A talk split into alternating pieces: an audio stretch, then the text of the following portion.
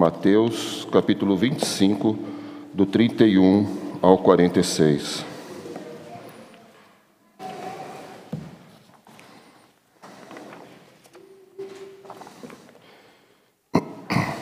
Diz assim a santa, inerrante palavra de Deus. Quando vier o Filho do Homem na sua majestade e todos os anjos com ele, então se assentará no trono da sua glória, e todas as nações serão reunidas em sua presença, e ele separará uns dos outros, como o pastor separa dos cabritos as ovelhas. E porá as ovelhas à sua direita, mas os cabritos à esquerda. Então dirá o rei aos que estiverem à sua direita: Vinde, benditos do meu Pai, benditos de meu Pai Entrai na posse do reino que vos está preparado desde a fundação do mundo. Porque tive fome e me deste de comer, tive sede e me deste de beber. Era forasteiro e me hospedastes. Estava nu e tu me vestistes. Enfermo e me visitaste. Preso e foste me ver. Então perguntarão os justos ao Senhor: Perguntarão os justos: Senhor, quando foi que te vimos com fome e te demos de comer, ou com sede te demos de beber? E quando te vimos forasteiro, te hospedamos, ou nu e te vestimos, e quando te vimos enfermo ou preso e te fomos visitar. O rei, respondendo, lhes dirá: Em verdade vos afirmo que sempre que o fizeste a um destes meus pequeninos irmãos, a mim o fizestes. Então o rei dirá também aos que estiverem à sua esquerda: Apartai-vos de mim, malditos, para o fogo eterno, preparado para o diabo e seus anjos porque tive fome e não me deste de comer, tive sede e não, me deste de beber. Sendo forasteiro, não me hospedastes, estando nu, não me vestistes, achando-me enfermo e preso, não foste me ver. E eles perguntarão: Senhor, quando foi que te vimos com fome, com sede, forasteiro, nu, enfermo ou preso, e não te assistimos? Assistimos? Então lhe responderei: Em verdade vos digo que sempre que o deixaste fazer a um destes mais pequeninos a mim o deixaste fazer, e irão esses para o castigo eterno, para o castigo irão esses para o castigo eterno, porém os justos para a vida eterna. Amém. Vamos orar novamente, irmãos. Senhor, nosso Pai, tua palavra foi lida, está diante de nós a tua palavra, Pai. E nesse momento te pedimos iluminação do teu Espírito Santo, Pai, para entendermos para compreendermos, para guardarmos o nosso coração e, acima de tudo, praticar em nossa vida, Pai. Fala conosco pela instrumentalidade do Teu Espírito Santo, usa-nos como mensageiro nesta manhã, Pai. É o que nós te pedimos e agradecemos em nome de Jesus. Amém, Senhor. Irmãos, ah, se vocês repararam na liturgia desta manhã, e depois de ler esse texto, e dos textos que já foram lidos nesta manhã, dos cânticos que nós entoamos, dos hinos que nós entoamos, fica bem claro o que nós estamos falando nesta manhã. Nós vamos falar, o texto fala sobre o grande julgamento e fala sobre como será este julgamento. Fala que todos nós, todas as pessoas, quando a palavra aqui é usada, é, todas as nações, na verdade, são todos os homens comparecerão diante de Deus. Então, nesta manhã, nós vamos ouvir Jesus falar sobre as coisas que vão ocorrer no, no fim do, dos tempos, no último dia, no dia do grande julgamento. Como será este dia? Você está preparado para este último dia? Você está preparado para esse encontro com Deus? Você está preparado para estar em pé diante do Senhor no dia do juízo final? Eu peço a você que olhe a sua vida, que faça um retrospecto na sua mente. Se lembre de como você tem vivido, porque a palavra de hoje está intimamente ligada com a sua vida e com a forma como você tem vivido diante de Deus. Está ligada diretamente com o dia do juízo final. Exatamente sobre isso que vamos falar nesta manhã. O juízo final e no dia que Deus há de julgar toda a humanidade. Nas últimas, nesse capítulo 25, antes desse texto, que ao final do, do último grande discurso que Jesus faz, nós vimos duas primeiras parábolas. E na primeira parábola que Jesus conta, que vai do versículo 1 ao versículo 13 de Mateus 25, Jesus queria incentivar os seus discípulos a serem vigilantes, estarem preparados para a volta dele e viverem uma vida segundo a palavra e segundo o seu ensinamento. Depois dos versículos 14 a 30, Jesus admoesta os seus discípulos para serem produtivos dentro do reino dos céus. Jesus os chama para a obra. Jesus os chama a obra. Jesus fala para eles, para, para os seus discípulos, que eles deveriam trabalhar na seara do Senhor, que eles deveriam desenvolver o reino dos céus sobre a terra. Se no Antigo Testamento o reino dos céus era expandido como a espada, se no Antigo Testamento o reino dos céus é expandido segundo o poder do rei terreno de Israel, que ampliava os horizontes e a posse da terra segundo as, as batalhas que ele realizava, no Novo Testamento, nós expandimos o reino dos céus com outro tipo de espada, a palavra de Deus. O apóstolo Paulo nos ensina que nossa guerra não é mais contra a carne com sangue, mas sim contra principados e potestades. Agora, a palavra de Deus é a palavra apologética, é a palavra de evangelismo, é a palavra que, lançada no mundo, expande o reino. E toda vez que alguém dá ouvidos à palavra e se converte ao Senhor Jesus Cristo, neste momento o reino dos céus está sendo expandido. Nesse, é, nesse texto agora, o Senhor Jesus está falando um, de um grande julgamento. Nessa terceira cena que nós vamos ver nessa manhã, nós vemos as nações sendo colocadas diante de Jesus. Aqui todas as nações serão colocadas diante do Deus Altíssimo. Aqui as nações que representam todos os homens e mulheres da terra, toda a humanidade será julgada. É interessante perceber, irmãos, que na maioria, se não todas as religiões, falam de um fim deste mundo que vivemos e também falam de um julgamento final. Que nós seremos julgados pelas nossas obras, por aquilo que fazemos ou que deixamos de fazer. Mas somente no cristianismo nós vemos uma história que ela tem um objetivo final, que ela tem um propósito final, que é a glorificação de Deus em Cristo Jesus. É no cristianismo que nós vemos toda a história convergindo para um único momento, em que Deus será exaltado na pessoa do Cordeiro de Deus, que tira o pecado do mundo. O livro de Apocalipse mostra o cordeiro que venceu, o cordeiro que transformou todas as coisas segundo a força do seu poder.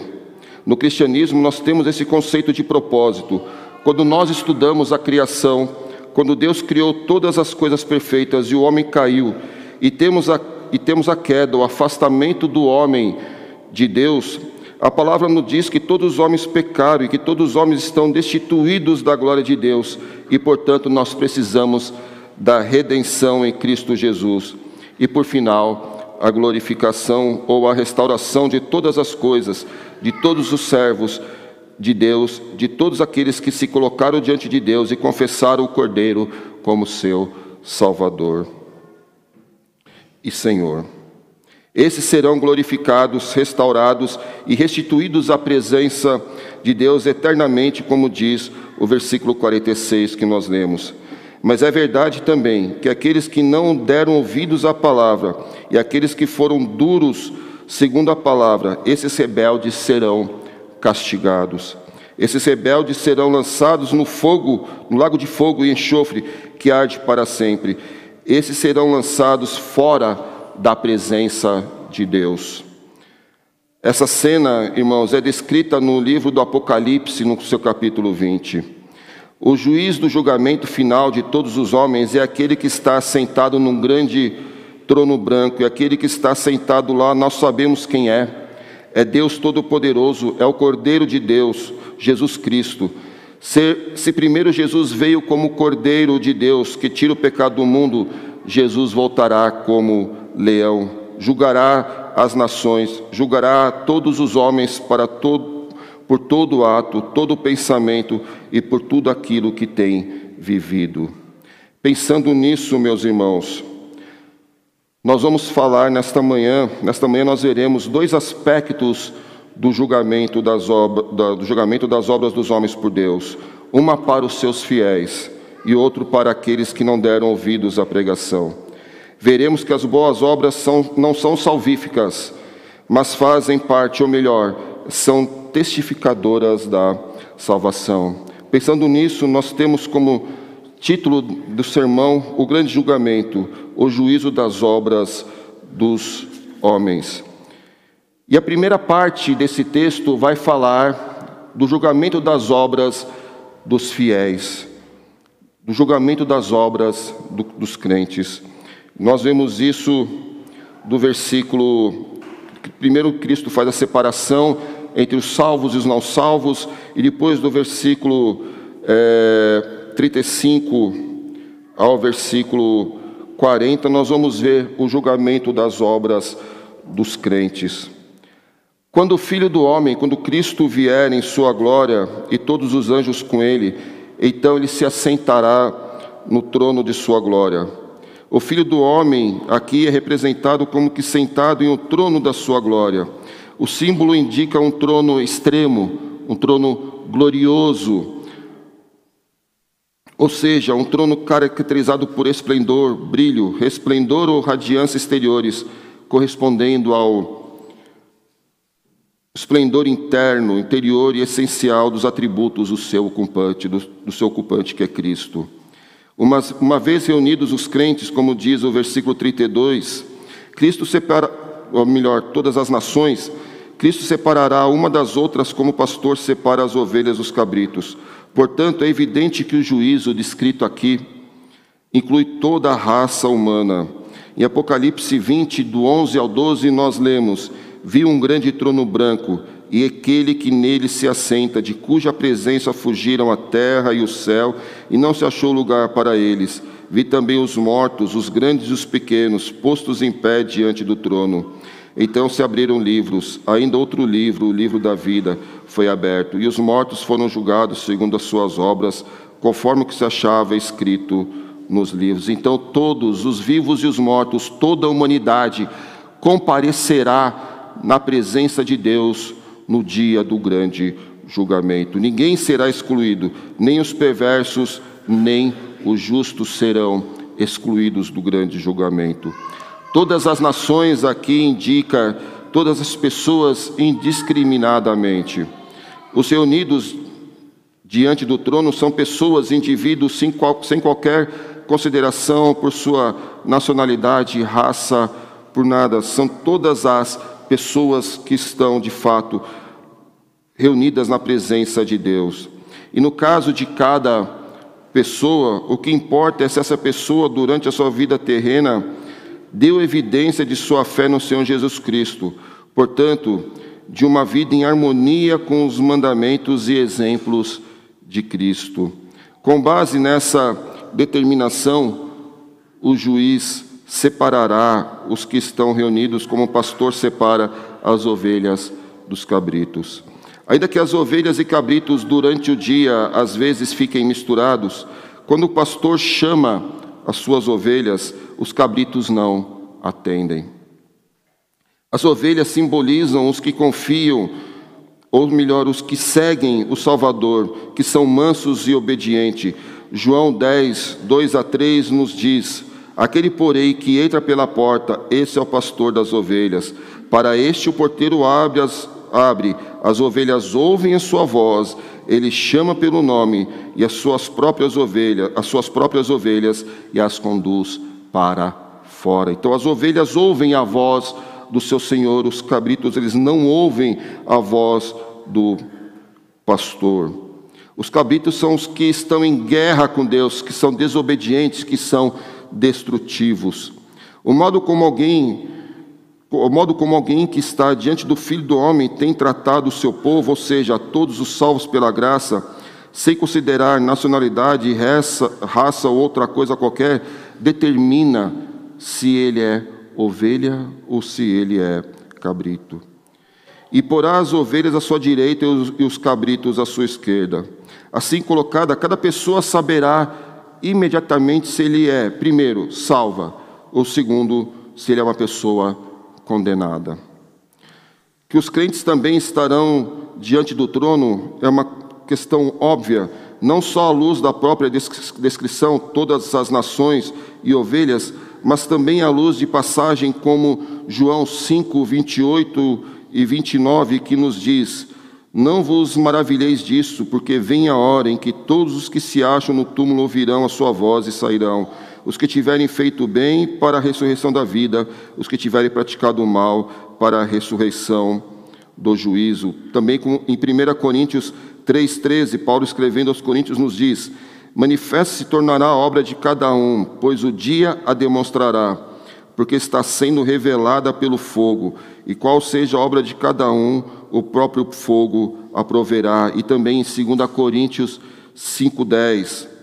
Porque importa que todos nós compareçamos perante o tribunal de Cristo, para que cada um receba segundo o bem ou mal que tiver feito por meio do corpo.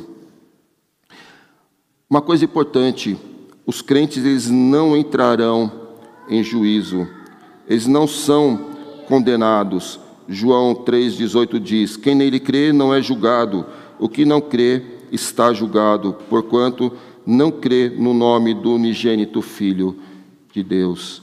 E por que nós não seremos julgados é, ou não seremos condenados? Porque nós já fomos salvos. O preço do nosso da nossa redenção foi dado por Cristo na cruz do Calvário. Quando nós nos rendemos a Cristo, quando nós aceitamos o sacrifício de Cristo na cruz, os nossos pecados são perdoados. Todo culto, todo domingo, nos cultos matutino e vespertino, nós temos um momento de confissão de pecados. Nós confessamos nossos pecados e Deus perdoa os nossos pecados. Por isso nós não seremos julgados pelo aquilo, pelos nossos pecados, mas pelas nossas obras. Nossos pecados já foram absolvidos em Cristo Jesus. Nós seremos julgados pelas nossas obras. Por isso é importante, como nós já lemos hoje na liturgia, em, na Epístola de Tiago, as obras são uma demonstração clara da nossa fé.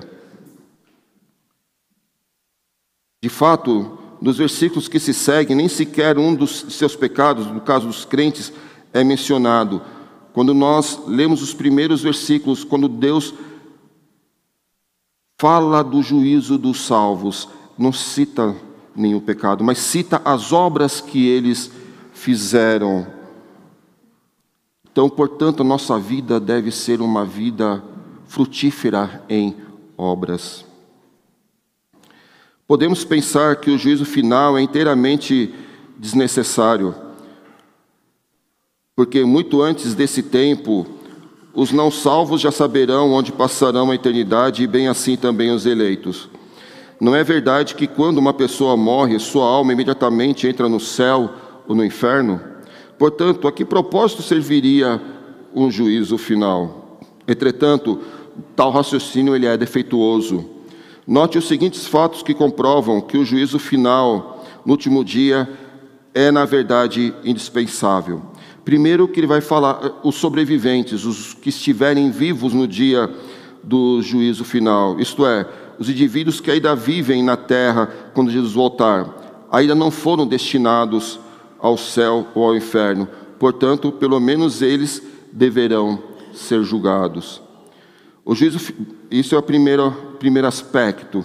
O segundo aspecto, o juízo final, porém, é necessário não só para, para os que estão vivos, mas para todos.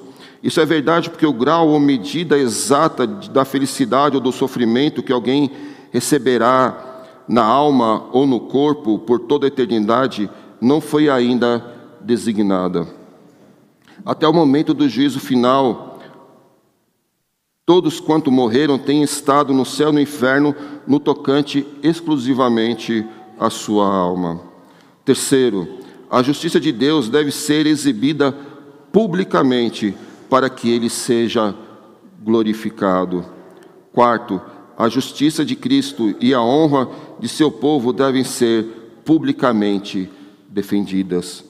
Então, portanto, meu irmão, meus irmãos, para isso também serve o dia do juízo final para julgar os, os que estão vivos, para é, que a justiça de Deus seja exibida publicamente e ele assim seja glorificado, para que Cristo, a justiça de Cristo, que ele fez na cruz do Calvário, ele seja publicamente, e a honra que seu povo deve ter seja também publicamente defendidas, e para que, de uma vez por todas, tenha a paga de cada um.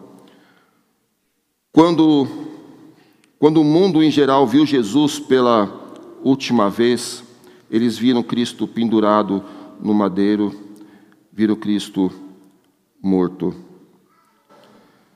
como se fosse um criminoso.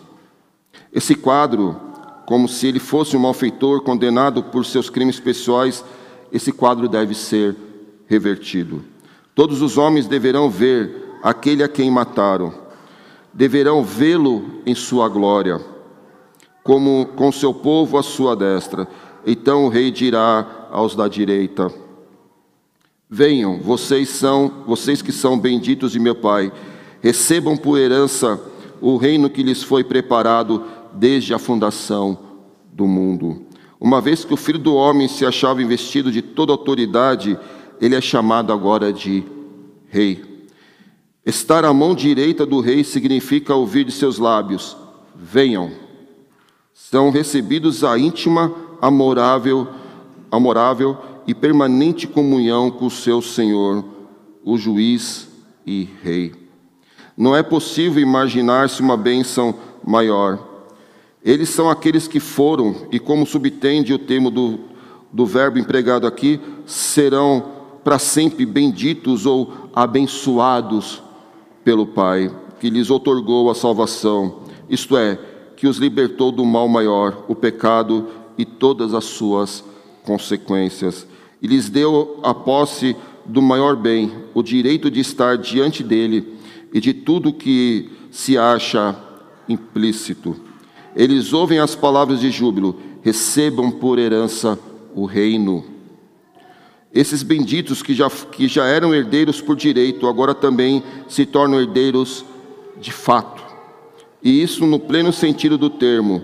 Todas as promessas de salvação plena e gratuita estão agora por se concretizar neles eternamente e de forma sempre progressiva.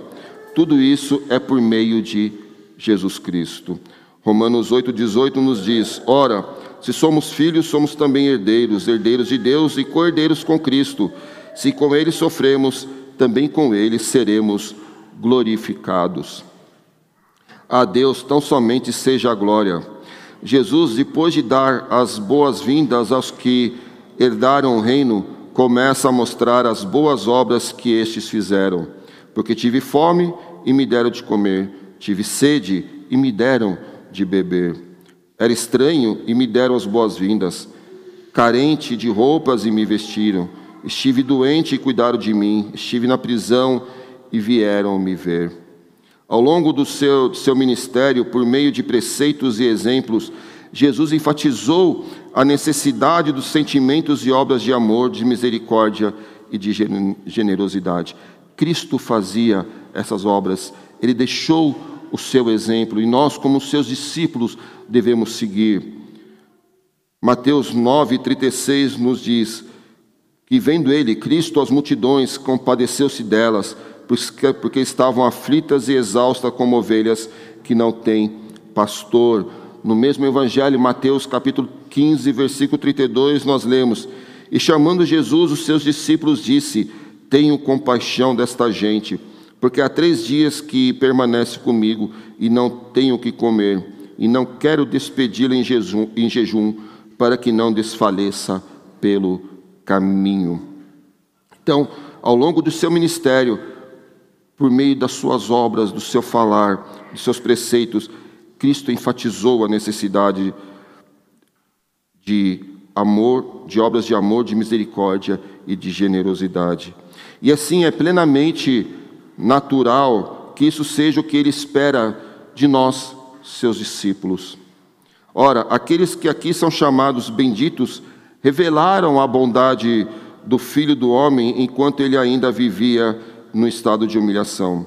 Portanto, com maior, muito maior razão serão chamados benditos quando ele voltar em glória. Toda essa bondade vocês demonstraram para comigo, dirá o rei, quando ele voltar em glória.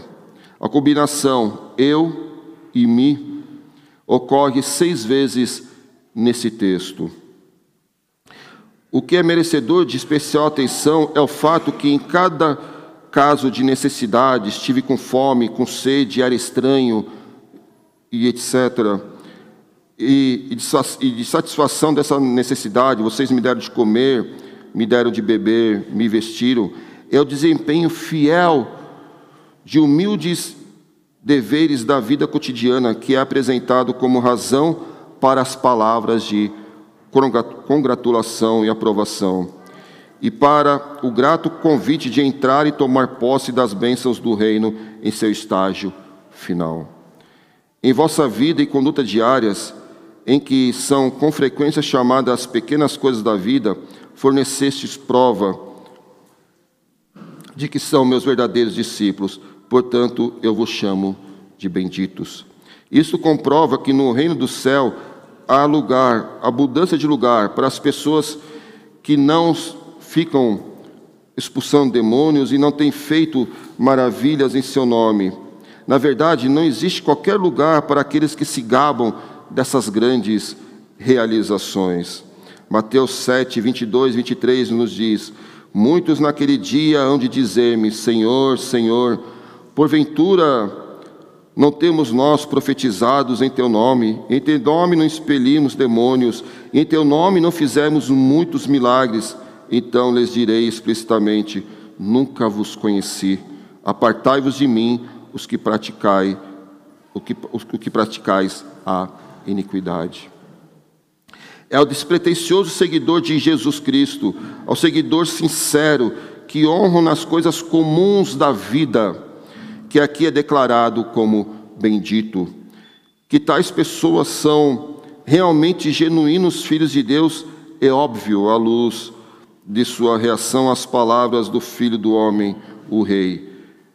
Então os justos responderão, dizendo: Senhor, quando te vimos com fome e te alimentamos, ou com sede te demos de beber, e quando te vimos com, como um estranho te demos as boas-vindas, ou carente de roupas e te vestimos, e quando te vimos doente ou na prisão e te visitamos, essas pessoas são completamente inconscientes de haver praticado alguma boa obra.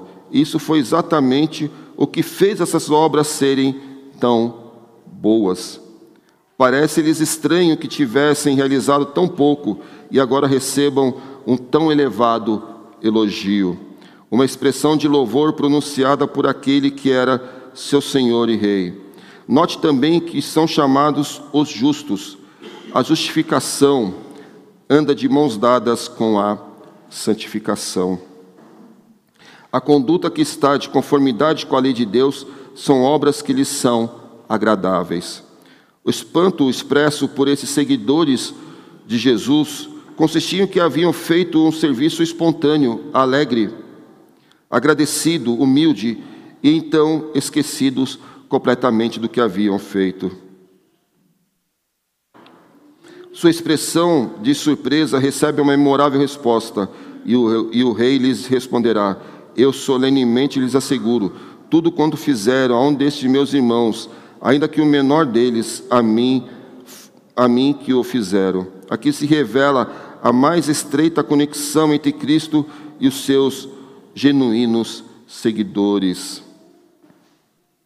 Tudo o que se faz em prol dos discípulos de Cristo por amor a Ele é considerado como feito a Ele. Note especialmente, por um desses meus irmãos.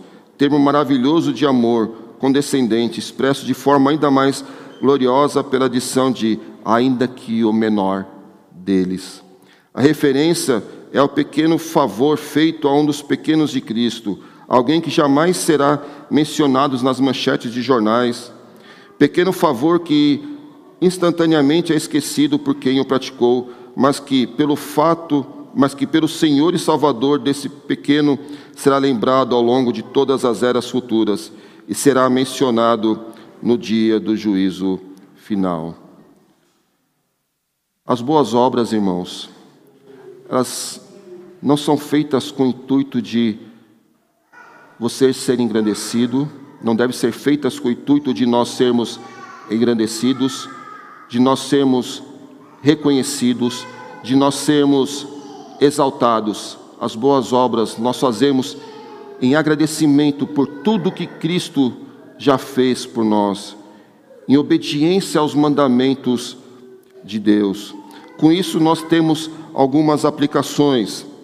Devemos ajudar uns aos outros nas coisas simples, como dar de comer a alguém que tem fome, dar de beber a quem tem sede, a acolher um estranho, visitar ao doente, visitar um detento. São coisas que qualquer pessoa pode fazer. Não se trata de dar milhares de reais, nem de escrever nossos nomes nos livros da história.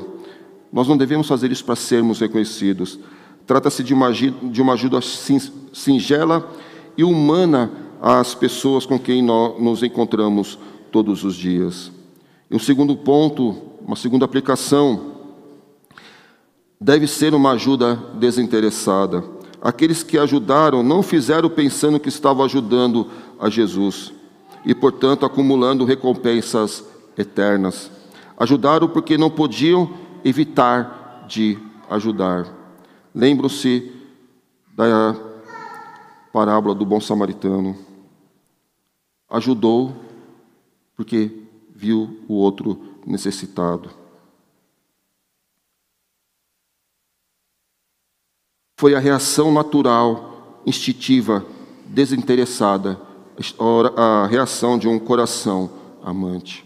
Portanto, meus irmãos, nesse primeiro ponto do juízo sobre os crentes, serão julgados pelas suas obras. Então, que nós possamos de fato ajudar uns aos outros nas coisas simples, sem interesse algum. Mas o texto continua, e agora, na sequência do texto, nós vemos o julgamento dos ímpios. É, do versículo 41 ao versículo 45. Jesus agora se dirige também, primeiro Cristo se dirige aos que estão à sua direita, as ovelhas, agora Cristo vai se dirigir aos que estão à esquerda, os cabritos. E ao agir assim, ele demonstra que não só os seres humanos serão julgados, mas ele também julgará até mesmo os anjos. Então ele falará também aos à sua esquerda, dizendo: Afaste-se de mim, malditos para o fogo eterno preparado para o diabo e seus anjos. Essa passagem descreve o castigo dos maus como consistindo de, primeiro, separação, afastem-se de mim. Depois, por associação, preparado para o diabo e seus anjos. Terceiro, pelo fogo, para o fogo eterno, ao que pode acrescentar-se também o quarto ponto, trevas nas trevas distantes. Deve-se ter em mente que o terrível tormento do inferno se destina aos que, embora conhecendo o caminho, o rejeitaram.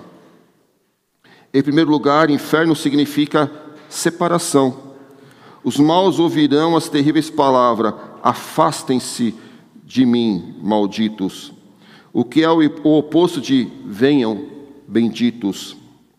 Esses irão para o castigo eterno, como nós vemos no versículo 46.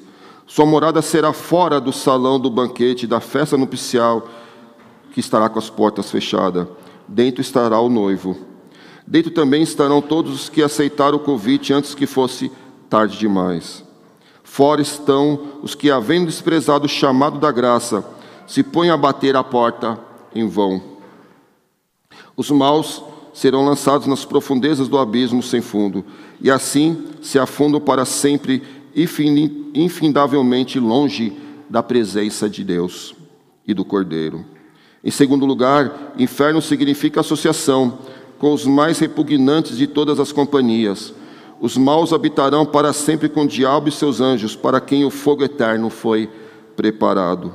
Em terceiro lugar, o inferno é um lugar de fogo de chamas. Essa linguagem aparece em toda a Escritura. Podemos ver isso em Isaías 33, 14, quando diz: Os pecadores em Sião se assombram, o tremor se, o, te, o tremor se apodera dos ímpios, e eles perguntam: Quem dentre nós habitará com o fogo devorador?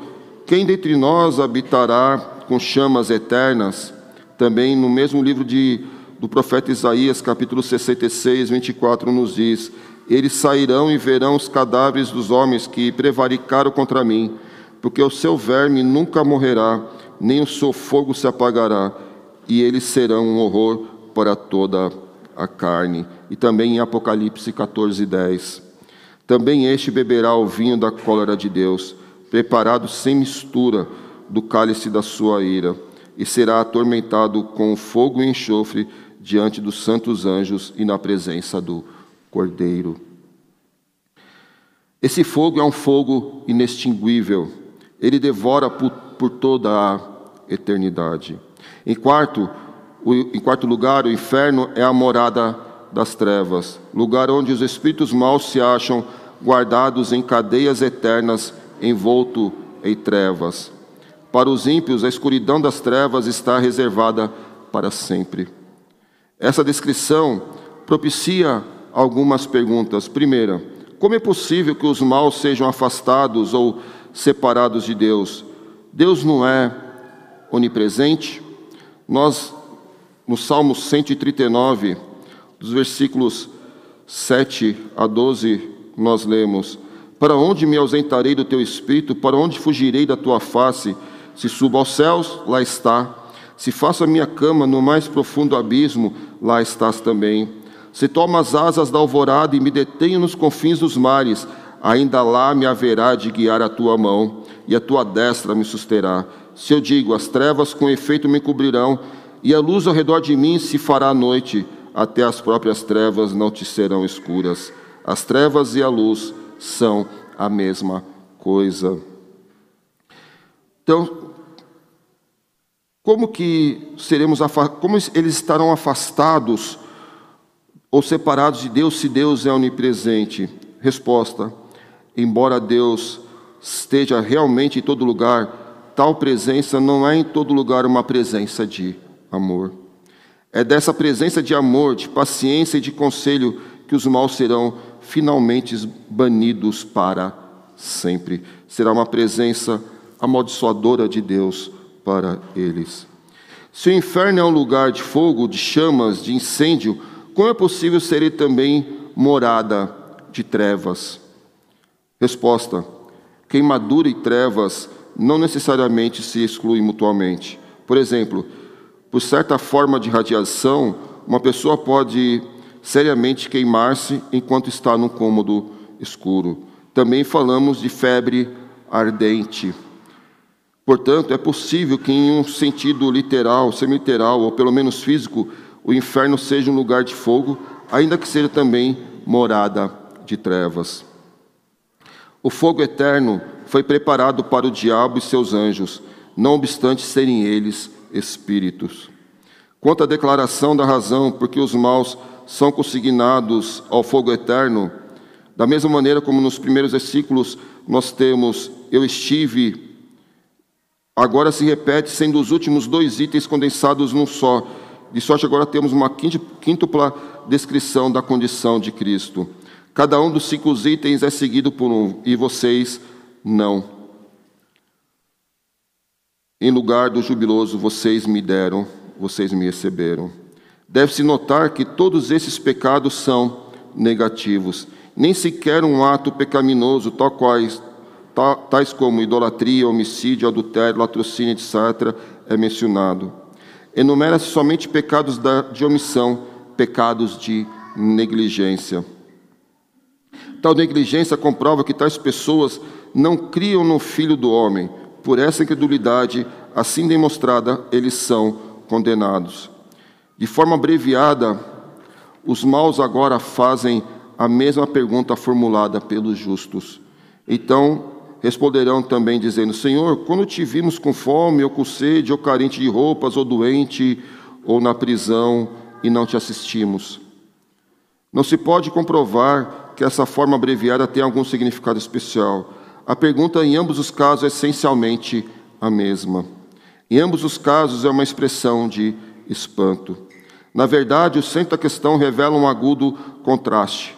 No caso dos justos, estando, estamos tratando do espanto produzido pelo serviço prestado por gratidão e, e então completamente esquecido. No caso dos maus, a expressão de surpresa, se não for realmente fingida, está radicada na autodecepção, um produto de, da descrença porque acham que pelas obras podem ser salvos, e não é pelas obras que são salvos, é pelo, pela graça que serão salvos. Então Cristo lhes responderá dizendo: Eu solenemente lhes asseguro, tudo quanto a mim, tudo quanto não fizeram a um dos menores desses, a mim não o fizeram. Devido à estreita conexão entre Cristo e os seus genuínos seguidores, tudo quanto foi feito aos discípulos de Cristo é considerado como se fosse feito a Ele, a Cristo. Resultado final: esses irão para o castigo eterno, mas os justos para a vida eterna. Com esta importante palavra de instrução, de advertência de consolação, encerra-se o último dos seis discursos de Cristo registrado por Mateus. Aplicação. Portanto, nós não devemos ser como os ímpios, que só está disposta a ajudar alguém em troca de agradecimento, de louvor e de publicidade. Isso não é ajuda, não é mais do que querer louvor próprio. Essa ajuda não é generosidade, é só um egoísmo disfarçado. Concluindo, meus irmãos, vimos hoje que Deus nos julgará de acordo com a nossa resposta à necessidade humana. O julgamento de Deus não depende do conhecimento que adquirimos, nem da fama que temos, nem da fortuna que reunimos, mas sim da ajuda que damos aos outros. Jesus nos confronta com a magnífica verdade de que toda ajuda desse tipo é dada a Ele, que toda ajuda que se nega é negada a Ele. Como pode ser isso? Se realmente queremos agradar o coração de um pai, se queremos comovê-lo para que experimente a gratidão, a melhor forma de fazê-lo é ajudando o seu filho. Deus é o grande pai, e a forma de agradar o coração de Deus é ajudando a seus filhos que são os nossos próximos. A ajuda que obtém louvor de Deus é aquela que se dá apenas por si mesma. Conta-nos a história de um soldado romano chamado Martim de Tours. Num dia frio de inverno, ele estava numa cidade quando um mendigo parou e lhe pediu esmola. Martim não tinha dinheiro, mas o mendigo, mas o mendigo tremia de frio. E Martim lhe deu o que lhe tinha. Tirou sua capa de soldado, usada e gasta, partiu em duas e deu metade ao mendigo. Quando aprendemos a generosidade que ajuda os homens nas coisas mais simples de maneira desinteressada, nós também conheceremos a alegria de ajudar ao próprio Senhor Jesus Cristo. Retomando, meus irmãos, o que nós a pergunta que fiz que eu fiz na no início do sermão. Estamos preparados para o último dia? Estamos preparados para o encontro com Deus? Estamos preparados para estarmos em pé diante do Senhor no último dia? Como está a nossa vida? Temos feito as boas obras? Temos feito as obras por gratidão a Deus? Temos feito sem interesse, por querer de fato ajudar, por tudo aquilo que Cristo já de um coração grato, de um coração disposto a fazer a vontade de Deus, ou temos sido muitas vezes como os ímpios, fazemos boas obras, mas fazemos por interesse, por publicidade. Como têm sido as nossas obras? Nossas obras devem ser obras de generosidade, sem esperar receber elogios, sem esperar afagos, porque nós receberemos de Deus a justa recompensa. Que Deus nos abençoe. Amém.